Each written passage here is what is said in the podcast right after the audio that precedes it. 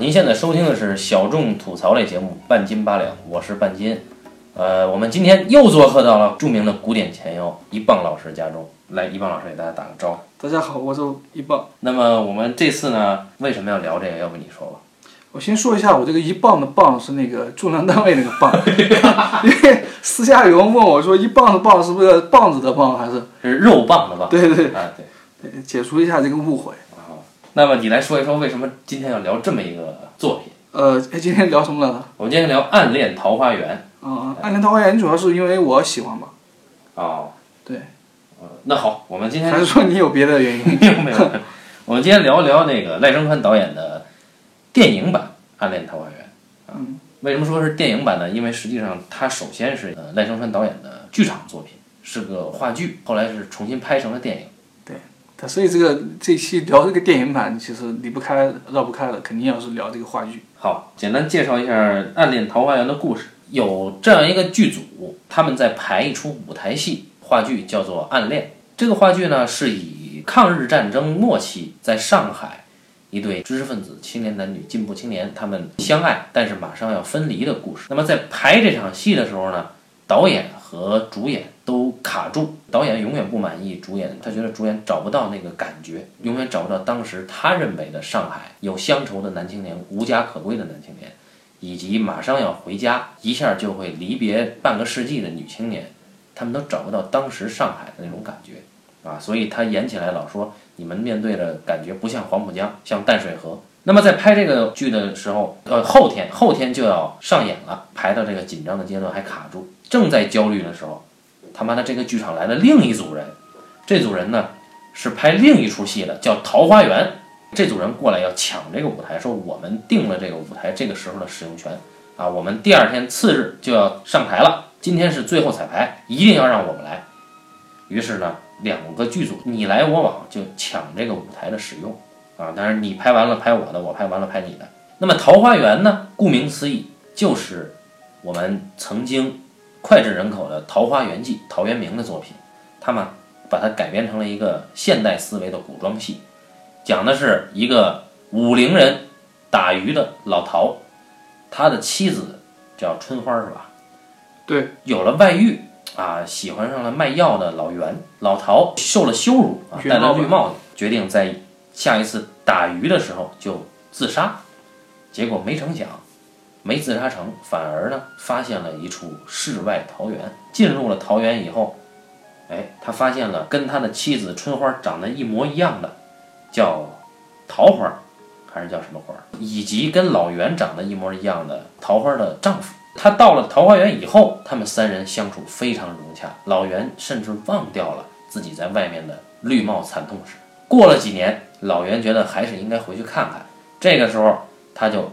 不顾桃花源里面的人的劝阻，他回到了现实生活。到了武陵一看，老袁跟春花已经在一起生了孩子，两个人受困于过日子的琐碎的矛盾中。结果老袁呢，不仅没有把桃花源带给他的这种恬静的，甚至有禅意的人生观带回到武陵，反而被武陵的这个困境又一次给拖回到了崩溃的阶段。这个戏排到这儿的时候呢，那么暗恋这个剧组又一次抢占了舞台。两拨人开始了戏的交织排练。你说这句台词的时候，暗恋的上一句台词可能金世杰刚说完，那么下一句李立群在《桃花源》里面台词就能接上，就产生了两个戏的一问一答的这种错乱的乱入感。到最后，两个戏排的是无疾而终。这期间呢，穿插其中的老有一个疯女人到这个剧场里面找一个叫做刘子骥的男人，寻找刘子骥的女人。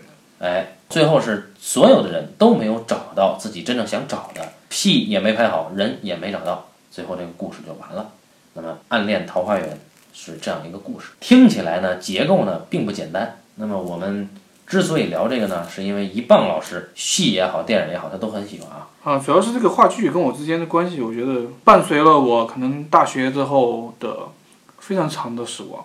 就是你从上大学开始天天看这个，一直看到毕业。啊，不是天天看，是因为我大学的时候最早其实我们学校的艺术学院排过一场这个戏。你演？不是我，我是我是观众。啊。然后看了这个戏，然后后来呢，就是刚好那个时候差不多我们 DVD 然后那个时候 DVD 还挺挺常见的，然后 DVD 中间又发行了很多呃赖声川表演工作坊的话剧，出过一套一系列，对所以那个时候看了非常多赖声川的话剧，包括他这个戏在台湾演过很多版，然后也差不多出过至少有两个版本的这个舞台版的 DVD。然后之后去电影学院读研的时候，电影学院其实也拍过不止一次，然后又看过，其实有非常糟糕的版本。嗯，比如说电影学院曾经有一个版本是我见过这个戏最糟糕的一个版本，是黄磊拍的。啊，表演学院的老师黄磊拍的，他把这个戏给拆了，他排的这个戏叫做《只演桃花源》，就是暗恋没了。对，就是没有暗恋了，就是排成了一个喜剧的。因为黄磊他之前演过赖声川这个《暗恋桃花源》的大陆版，他在里面演暗恋里面的江滨柳。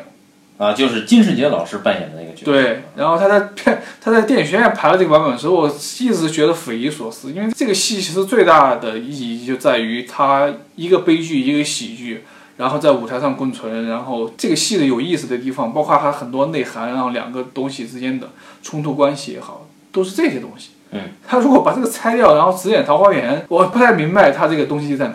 这个是他给那个表演学院毕业大戏拍的是吧？对，是其中的应该类似于 MFA 吧的、哦的的一个一个毕业大戏。在职艺术硕士。啊，对，当时表演也很糟糕，这是看过最糟糕的一个版本啊。至于赖声川，其实这些年基本上已经主要在大陆活动了，因为他现在基本上还是在大陆每年能做很多戏，不管是原创的还是还是以前那些戏。但是不同的是，可能演员在用大陆的演员，甚至一些有话题性的非表演出身的演员。赖声川应该是活跃在一九八零年代开始吧？因为赖声川他其实跟他跟杨德昌、侯孝贤在新电影时期曾经有过非常频繁的走动跟合作，嗯，所以他其实最早的那个创作可能跟新浪潮那是电影啊，嗯，新浪潮电影它其实在创作上可能是有有借鉴，或者说那个创作氛围可能对他是有影响的。目前啊，大陆有一本赖声川出版的书，叫《赖声川的创意学》。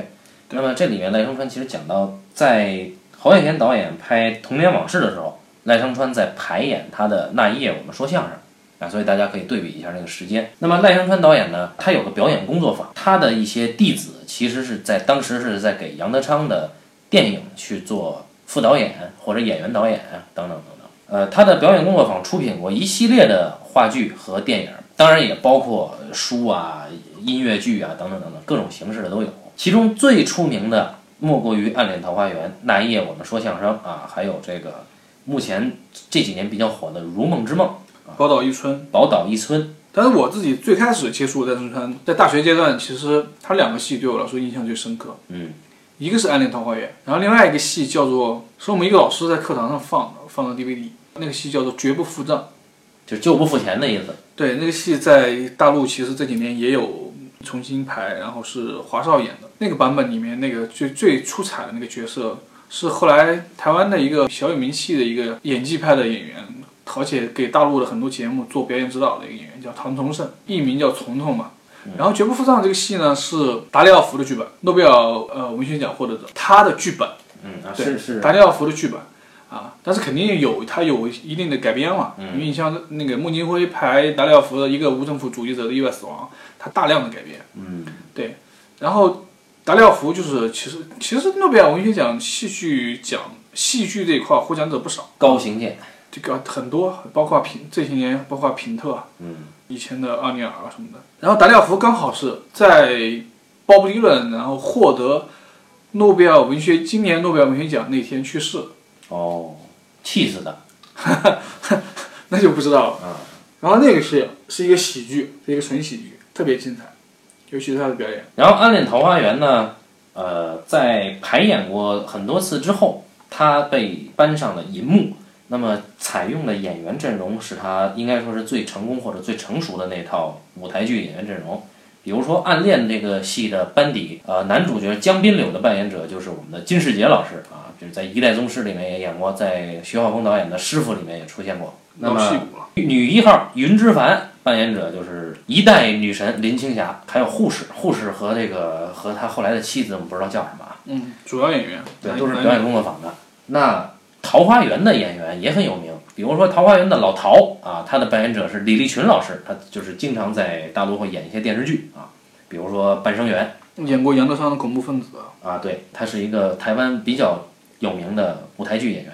好像还演过欧阳锋，对啊，对电电视剧里面任贤齐那版演过很多电视剧。演桃花的是赖声川老婆的姐姐还是妹妹？丁乃筝，赖声川的老婆是丁乃竺嘛？对，曾经也是像台湾的偶像演员，然后那个是她是妹妹吧？当时呢，因为有林青霞在，所以这个戏本身获得了空前的关注。然后这个电影版的呃创作班底里面比较值得一提的是摄影师，摄影师是杜可风，对吧？嗯当时应该还不是很成熟的摄影师。嗯，对，杜可风是是谁？是杨德昌先发现的，还是赖声川直接用？我以为你会问我是杨德昌先发现的，还是还是王家卫先发现的？那肯定是王家卫后发现的，为什么呢？因为他最早不是来台湾，他是先到了台湾我好像看到一个什么地方讲到他之前是一个水手还是一个什么？海员是吗？对爱喝酒啊，这个人不是科班出身，对，应该不是科班出身，然后可能有有有摄影的爱好，是海边的一天用了他是吧？海滩的一天。啊，杨德昌的《海滩的一天对》用了杜可风做摄影对，大胆启用杜可风。所以你要说他赖声川跟杨德昌谁先用他，那应该是杨德昌先。那么杜可风大家应该不陌生哈，这个名字就是王家卫的御用摄影师了。对，以前是。那么我们直接说回到这个戏本身啊，那《暗恋桃花源》呢，它的魅力呢有很多很多，除了刚才提到的演员啊，都是戏骨级的或者女神级的演员之外，其实更多的在于它剧作本身它的魅力，因为这是一个非常有现代性结构的一出戏，呃，而它把两个不相干的、看似不相干的两个戏混搭在了同一个舞台上，就形成了一个很巧妙的对话的感觉。那么我们来先聊一聊，我们知道《桃花源》其实说的是一种，主要说的是性焦虑啊，当然还有其他的，这它其实是一种社会关系的焦虑，但是呢，它是用古人的形式去包装的。我们都知道《桃花源记》原来的创作动机啊，它是一个避世的动机。那用到了今天呢，这个《桃花源》更像是当代或者现代青年男女的一种性关系或者人物关系的困境。本来是结发夫妻的两个人，因为男人不太行，女人有了外遇，男人的一个是生计的焦虑，一个是这个夫妻关系的焦虑，想逃避，没想到哎，到了另外一个地方解决了他的精神困境，但是他又回来的时候，又发现没办法跟前妻以及这个前妻出轨的对象去交流。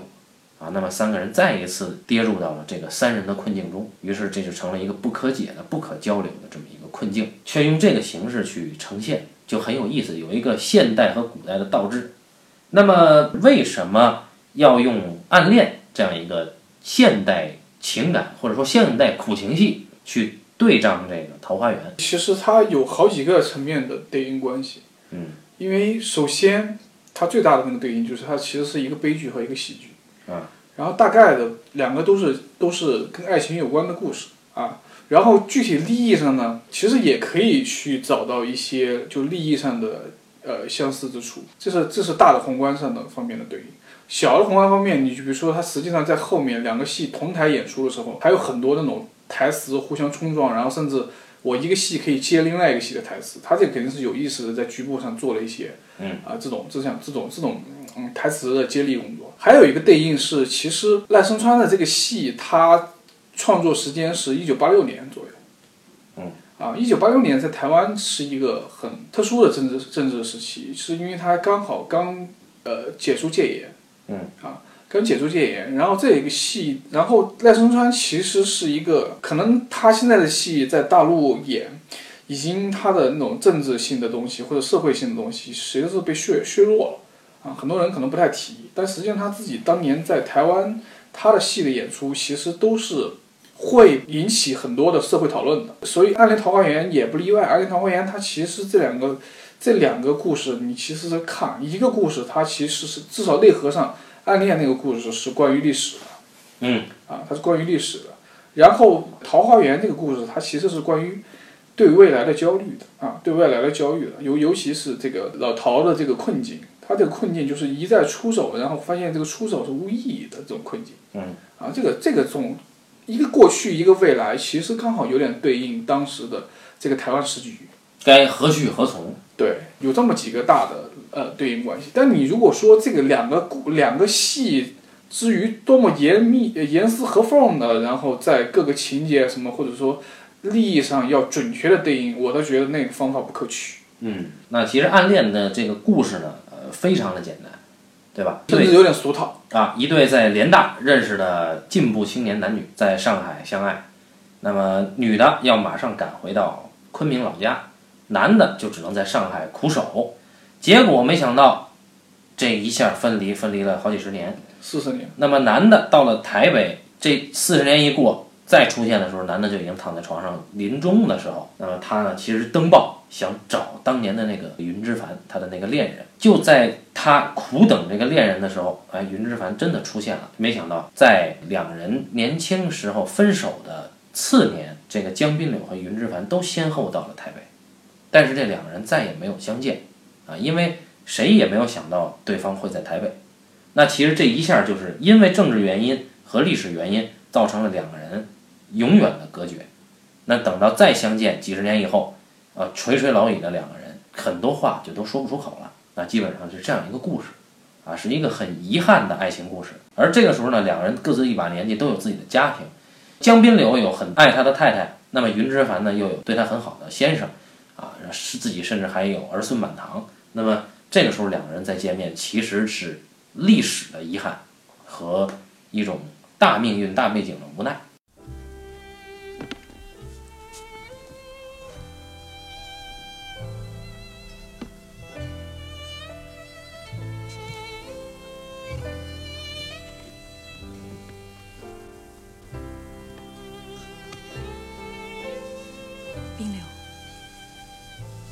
我回昆明以后。你会做些什么？等你回来。还有呢？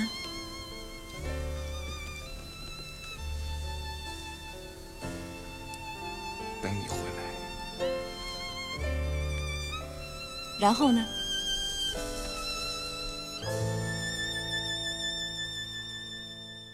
那这个戏，你说？概括出来以后，你说它有什么呢？它可能更多的其实是刚才一棒先生提到的一种政治上的隐喻。政治那个东西它是次要的，它主要暗恋其实还是一个悲剧故事，嗯，悲剧的情感故事啊。你可以说它俗套，它是情节剧嘛，啊，情节剧嘛，它是一个情情感的情节剧。就这个情节剧，其实更多的它像一个壳儿，嗯，啊，它只是一个壳儿。那么它真正的核是桃花源，它把桃花源装进来。啊，你这么理解这个事儿啊？因为你单纯的分析这个暗恋的剧作，其实没得分析，没有任何的背后的东西。当然不是说所有东西都有背后的东西啊。它有背后的东西，只是说它那个背后的东西，其实稍微了解一下那个历史，就比较大家能明白。呃，基本上就是每一个普通人的故事嘛。对，所以我说它俗套就在于它可能那个故事相对来说，那个悲剧故事相对来说比较简单。他们能同台演的另一出戏，这个《桃花源》之所以能同台演，我。当时有一个很邪恶的感觉，就是如果啊，如果江滨柳和云之凡在分手之前就做了《桃花源》里边人做的事儿，这个就有意思。但是他们不可能，永远不可能去做这个事儿。就《桃花源》其实讲的是另一种情感状态，就是一种很微妙的三人关系的情感状态。嗯，要这么讲呢，其实是对，有一个对应是，那暗恋的那个人，他也也事关出轨，只是出轨是精神出轨。啊，对啊，因为这个江滨柳，这个婚婚外情是精神性的。江滨柳几十年了嘛，他都没有真正把自己的精神交给他的太太。对，在桃花源里面，可能那个出轨是肉体性。暗恋里面有一个有趣的行为吧，就是江滨柳在临终前，他有个照顾他的护士，他的护士很好奇江滨柳为什么登报去找当年一个恋人，然后在他不在的时候，他的护士问江滨柳的太太，说江滨柳是怎么样一个人？那江滨柳的太太说，他这个人平常都不说话。就一个人在那，没人敢打扰他，不懂他是一个怎么样的人，所以他们夫妻之间几乎不存在沟通。然后这个江滨柳有一个很有趣的，应该是梦境，就是他在躺在床上的时候，他梦到自己打开病房的门，来到了几十年前上海，他和云之凡分手前的那个秋千场景，然后两个人对话还是当年的那个对话。云之凡说：“我走以后，你会不会写信给我？”然后江滨柳这个时候拿出了他从病房抽屉里带的那个牛皮纸包，他说这里面装满了我已经给你写好的信。哎，这个行为就很有意思。当然，这是个梦境行为啊。后来我们知道，同样是这个牛皮纸包里面其实装的是他自己的遗嘱，嗯以及他要留给他妻子的那些东西啊，也就是说，他这个人生存在台湾到死的一个一些证据，以及他遗留下来的一生的所谓的财产吧，或者是人的痕迹。你要说他把这些东西都写给了云之凡，也确实说得通。嗯啊，所以这个是是暗恋里面我唯一有印象的这么一个，我认为做的挺有趣的一个场景。更有趣的是，这两台戏在互相抢舞台的时候，各自的导演都不认可对方的戏。这个暗恋的导演说：“桃花源呀、是我最喜欢的戏，你他妈给他糟改成这样，这是亵渎。”然后桃花源的导演同时也是这个演员就是演袁老板那个演员，啊，演袁老板那个演员，他指责暗恋这个导演说：“你这个戏讲的是什么呀？怎么就一开门就穿越了啊？类似这种。”对。然后暗恋那个导演，他跟他的演员其实也有冲突。暗恋的这个导演呢，其实呢，很有很多暗示，尤其电影里的有一些电影语言的暗示，就是暗恋这个导演其实在借这个事儿在回顾他当时啊，就是他的经历。对这个他的云之凡跟他告别，以及他自己一生的悔恨。对，那他妈的谁能演得出来啊？对，所以他永永远在跟女演员说：“我要的是白茶花的效果。”然后这个女演员就会说：“这个白茶花怎么演嘛对，？”啊，那个导演说的很抽象，说你这个女演员就是我当年经历中间的那个女孩，她是一个白茶花的效果。然后在电影语言里，就是这个跟舞台是不一样的，就是电影语言里会经常带到导演凝视林青霞的视点，包括林青霞梳妆，哎上妆，单独相处的时候，导演都在打量着林青霞，那是一种对自己过去还魂的这么一个回顾。所以在这个戏里面，导演和演员是无法沟通的。更有趣的是，导演他有一个助理，啊，就一一个女助理，一口一个老师，就很崇拜的。那导演从来不听女助理说话啊，两个人也构成沟通，所以这个舞台里边每一个人都在自说自话，形成了一种很焦灼的，但是又很有趣的魅力。怎么了？来这里这么久，没看你不高兴过啊？你看你，每一次听完这首歌就这样，我没有办法啊。我想家，你不能老想那一件事啊！来这里这么久了，回去干嘛呢？你算算看，从你登报到今天，都已经多久了？五天了，好久了。你还在等他？我看不必了耶。我怕他在等我，我想看看他愿不愿意跟我一块儿来。他不一定想来哦。云小姐第一天没有来，我就知道肯定他是不会来了。不，他会来。他可能把你给忘了。再说，云小姐还在不在世界上都不晓得，你干嘛这样子嘛？你怎么可以这样说话呢？对不起，我不是那个意思。哎呦哪个意思啊？大哥，你们在聊些什么呀？我正在跟他说，他的那个既然已经把他给那个了的话，那这整件事也就那个什么了，他也不必那个什么了。哦，不要回去，你回去只会干扰他们的生活。我是说，如果云小姐真的来的话，事情可能会更麻烦，这话怎么说？因为你可能会更难过。不会，你说哪里去了？那还不如像现在这样子啊，安安静静过日子多好。哎，你这病实在是足奇怪，啊，规工都烦恼讲我无去交钱啊，啊，偷人多家敢没走去哟？好啊，我就要去缴钱啊。那个小姐又跟我说什么？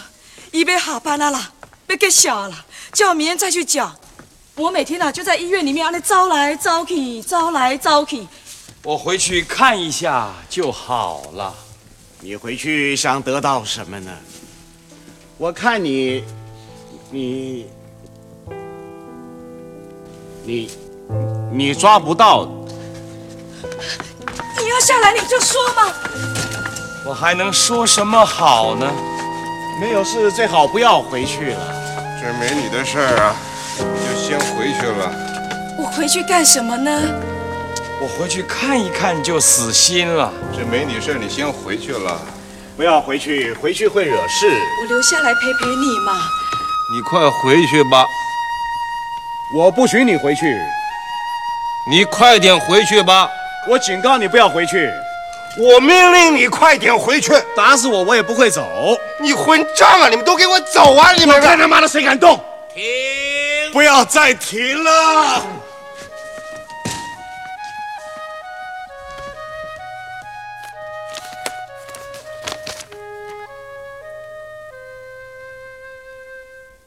那么桃花源呢？呃，我们不妨把它说的细一点，就是桃花源这个戏呢，其实里面有很多很多的性暗示，比如说老陶袁老板是卖药的，卖的是春药。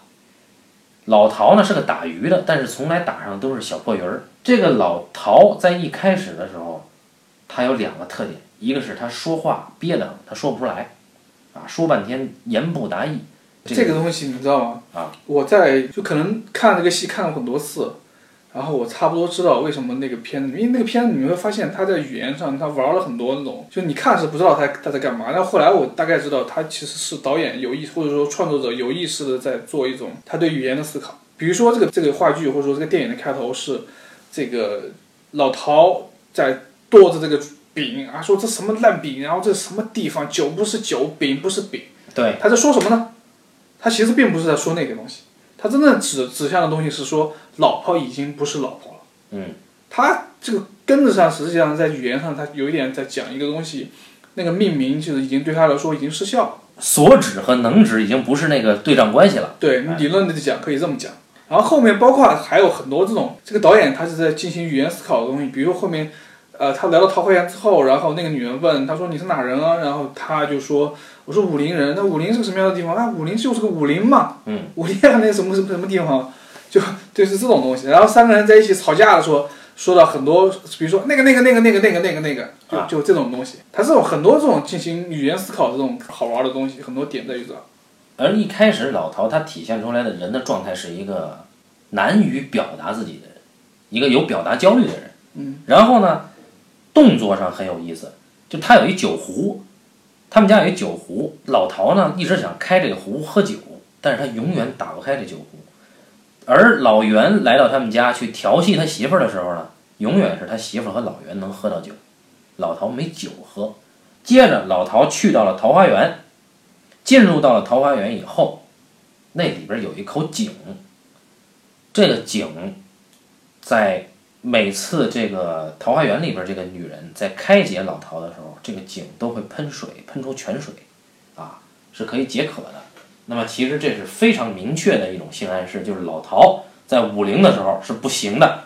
那么这个焦虑到了桃花源就消解了，而这个老陶到了桃花源以后，他为什么能被消解呢？就这里面其实桃花源里的这对男女啊。他一直在跟老陶说放轻松，他怎么会搞成这个样子啊？他大概难过，为了他老婆。你老婆怎么？我警告你不要再提我老婆了。他老婆怎么了？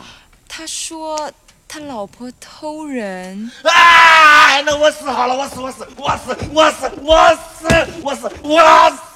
我死，我死了，我死了！放轻松，放轻松，放轻松。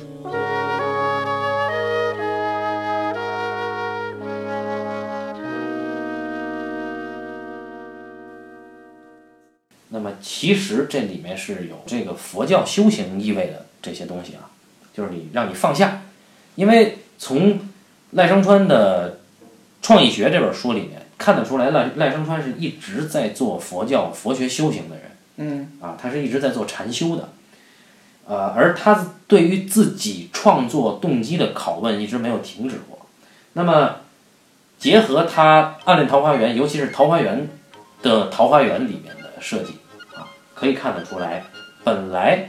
老陶出走以后，到桃花源获得了一一种修行的解脱，但是当他再次回到武陵这个尘世中的时候，又一次卷入到了就是他家里面三人的这种尴尬矛盾，然后他再一次不能够正确的表达，然后接着就说话就说急眼了，在武陵里面，每一个人说话都是急眼的啊，都是吹胡子瞪眼、脸红脖子粗的啊。那么这种焦虑是和《桃花源》里面人的节奏是完全不同的啊。而这个焦虑的根源在于，除了性之外，更多的是一种男女之间的交流啊。这个交流是无效的，所以啊，你说它是现代也好，还是过去也好，永恒的矛盾都是人与人之间无法交流嘛。因为很多人都在都在说这这个事儿，包括马上就要火起来的刘震云的作品《一句顶一万句》，其实讲的就是交流困境啊。那村上春树一生都在写交流困境啊，在这个利益层面上，跟《暗恋》这个戏里面，江滨柳和云之凡以及江滨柳和自己的太太之间的交流困境实际上是一致的啊。那么这里面的对话才有可能产生，它是因为有这样一个共同的基础。除了这个利益的东西，我们再讲一点这个呃形式上的东西。我呢，第一次看这个戏呢，是买的 DVD，但是呢，这个 DVD 呢讲是舞台拍摄版的 DVD，嗯，哎，它就是一个话剧，去拿着摄像机在那一拍，嗯，然后第二次看，才真正看的是电影版，我发现区别还是很大。对，所以有一个事情很重要，就是说这个电影它不是说在拍拍一个话剧，而是人家正儿八经的，呃，有电视语言啊，它其实是一个拍剧场的电影。除了话剧里面那个舞台空间之外，它其实还有电影里面是有多了一个空间，是剧场空间。舞台之外的其他的剧场空间，哎出现了吗？，就比如说走廊，呃，后台的化妆室，对，布景的那个后台，对，然后观众席，这些都是它呈现出来的空间。对，然后这个电影，当然你可以说它在，呃，舞台上面，呃，或者说舞台空间里面的它的内容，它基本上跟那个话剧是一致的。但是这个电影依然在镜头语言上，它有意识的在破除一些舞台的东西。啊，这个跟这个导演他本身他前之前作为他之前是一个话剧导演，然后是一个戏剧艺术家，后来变成了一个电影导演。他其实在一个思路上是贯穿的，他其实方法上都很现代性，就是他要找到自，如果是话剧，他要找到一种话剧的现代性语言是什么；他如果拍个电影，他要找电影的现代现代性语言是什么。它这个里面有一个逻辑是一致的，就是它都有一种呃怎么说呢，叫跟建立效果，或者说破除幻觉，或者说就让你观众跟你所看的戏保持距离，然后在距离中间产生足够思考，调动你的思考这么一个逻辑有关系。所以它这个戏里面你会看到很多那种 破破除呃舞台幻觉的东西，比如上一个镜头可能是一个老陶在移动，然后你以为他在船上，但下一个镜头，然后镜头拉开，然后你看到他在一个呃假的东西上面。啊，布景板，对，然后这个在话剧里面就更明显，甚至它那个形式我都觉得来自于来自于建立效果的启发。就为什么让两个戏同台演出？嗯，就是不断的打乱观众投入到戏里面的代入。对，然后除了这个东西之外，它是两个戏之外，它其实还设置了，它还往前走了一步，就是它设不停设置了一个不停打乱观众视线的一个所谓叫寻找刘子骥的女人。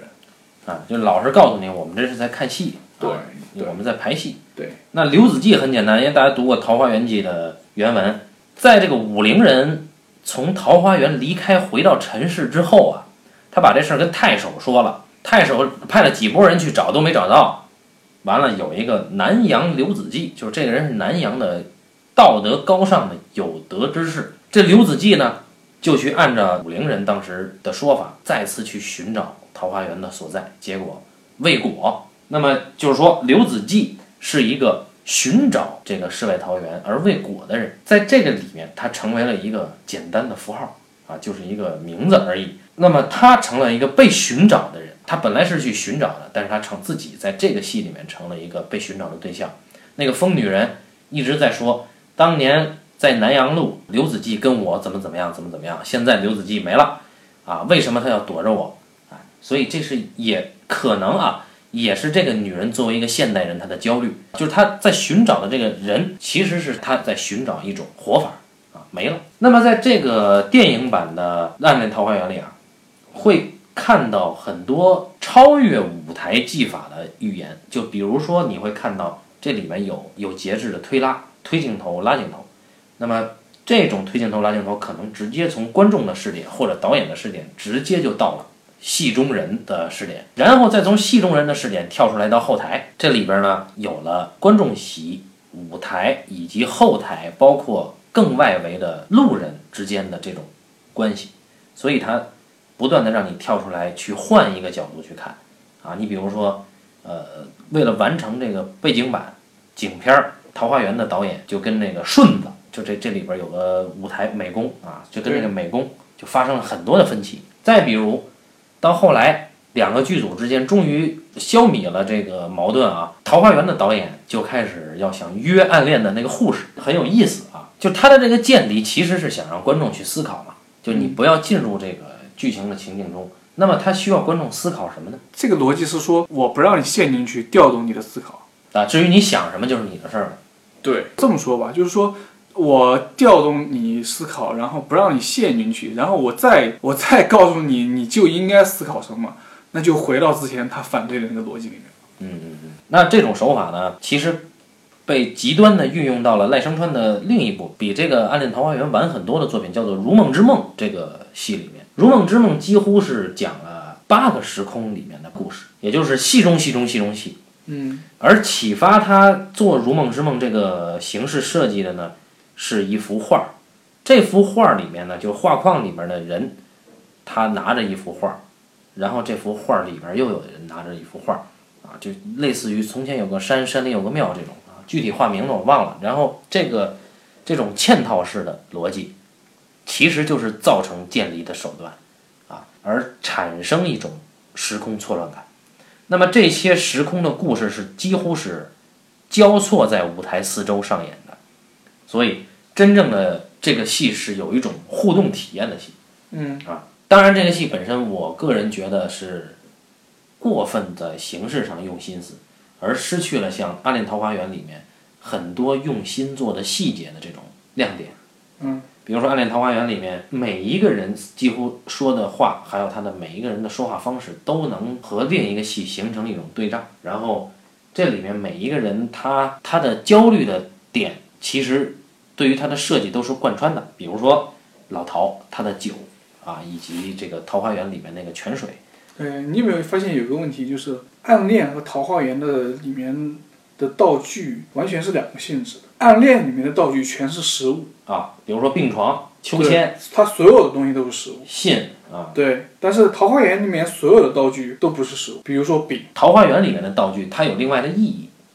对，因为你不能说饼或者酒壶它就不是食物嘛，但是它实际上是超过了食物。对，它这种小小心思、小细节其实非常多。以前看了很多遍，其实每遍看出来都都都会发现这些东西。而且在我这，其实赖声川他是一个什么样的？我为了为什么赖声川他有他现在等于是大陆的一个其实很商业系的一个导演嗯，对吧？因为我觉得，因为跟你想他跟其他导演比起来，是为什么他在大范围内获得成功？是因为他其实是用很通俗的语言在做一些很现代的舞台语言啊，他做了一个融合。他做了一个融合，但是你像林兆华那种的，他永远是在语言上做真正本质上的创新，那那种东西其实是小众的啊。林兆华是不可能被商业化，对，但是赖声川是可以的，因为赖声川他本身他的，他虽然里面含有很多它现代很现代的舞台语言，但我们刚才说的那些很现代的舞台语言，它其实相对来说都还很通俗，对吧？嗯。然后，然后孟京辉又是另外一套。另外一套商业戏，因为孟京辉是那种强烈的他的那种商业戏的。呃，玩法很杂耍式的，非常娱乐化的戏剧形式。但是它包裹起来，感觉它是在用先锋的做法去做。先锋的东西就是它的那套形式的东西，就是它那套游戏感的东西，娱乐化的东西。只不过说它有些戏其实本质上来说是很严肃的戏，甚至是一些经典经典的剧本。然后《暗恋桃花源》这里面，从电影版来看哈，它的美术和摄影，因为我们都知道杜可风后面在王家卫的。作品里面呈现出很大的个人风格，嗯，但是在这里面可能是由于早期的原因啊，反而是很可贵，就是杜可风在这里面的摄影以及呃相对的这个打光啊，包括他的赖声川用的美术，实际上都是很质朴的。他这个跟王家卫那个东西特别不一样，嗯，因为我觉得所有的摄影不存在什么个人风格，所有所有所有的摄影个人风格都来自于导演。王家卫采用杜可风是产生那个摄影风格，一定跟他的。跟他的表达，跟他那套看城市的眼光有关系。然后这个戏里面，他其实为什么，我还是觉得它这个摄影语语言跟他的那个跟他这个电影的风格是是搭的啊。比如说具体在《暗恋》里面使用什么样的摄影语言，然后在《桃花源》里面使用什么样的摄影语言，然后怎么处理镜子和运动的关系。嗯，啊，他这么一套东西，它其实背后是有它的讲究之处的。如果有这个讲究之处，有一套语言方法，那其实就可以成为风格嘛。嗯，啊，那这个风格是跟这个电影搭的。那只不过说他在王家卫的电影里面，他跟王家卫那套电影电影语言打，对，是这么一个关系。最后就推荐大家看一看这个电影，对，如果如果觉得这个电影不好看，去可以看这个话剧嘛，因为这个话剧现在其实在大陆可能隔个一两年会演一次，而且是明星班底，虽然这些明星都不是学表演的，但像何炅啊、谢娜啊，那还是不要去看舞台了。就是这个电影版的，电影版的现在在在视频网站上还是可以找得到的哈。啊，也能找到以前台湾的舞台版，就没有舞台体验了嘛。对对对对，那你不就看现在可能不太可能再把那帮演员找出来演。那么关于《暗恋桃花源》呢？为什么叫暗恋呢？这个暗恋其实不是我们普通意义上的暗恋，那就是你没有在一起，但还是想了很多年，可以叫暗恋。哦，你的意思说暗恋一定要说不让你知道你叫暗恋是吗？就偷偷爱上你吗？啊，这叫暗恋吗？不表白叫暗恋吗？啊，哎，你这么一说，我还意识到好像真是。他这个暗恋可不是这个暗恋，他这个暗恋是在暗处，不是我们这个语义上的暗恋。对对，或者说暗恋是不是可以有那种意义在？呃，也有可能啊。呃，对，也对，他毕竟你跟暗爽也是一系列的，都也差不多，也差不太多。但如果如果那这么说的话，你你现在结婚了，嗯、然后你同时还喜欢的另外一个女孩，那不叫暗恋叫什么？啊，也对哈。对，你不叫暗恋是什么？叫什么？嗯。就是那个女孩，可能她也知道你喜欢她，但是你们俩不敢公开表现出来，这不叫暗恋。她她她用什么词去讲这个事儿？啊，对，那那么说暗恋其实有很多语义，对对，只是说我们看场合，只是说我们一般会把暗恋认为是你喜欢另外一个人却不告诉他。嗯，好，那么我觉得结尾很好啊，这个这个结尾可能会带来绵长的思考，有听众听完之后会唤起很多情愫，关于暗恋的情愫。好，对，好，那么我们就感谢大家收听这一期的半斤八两啊，咱们下期再见，嗯，再见。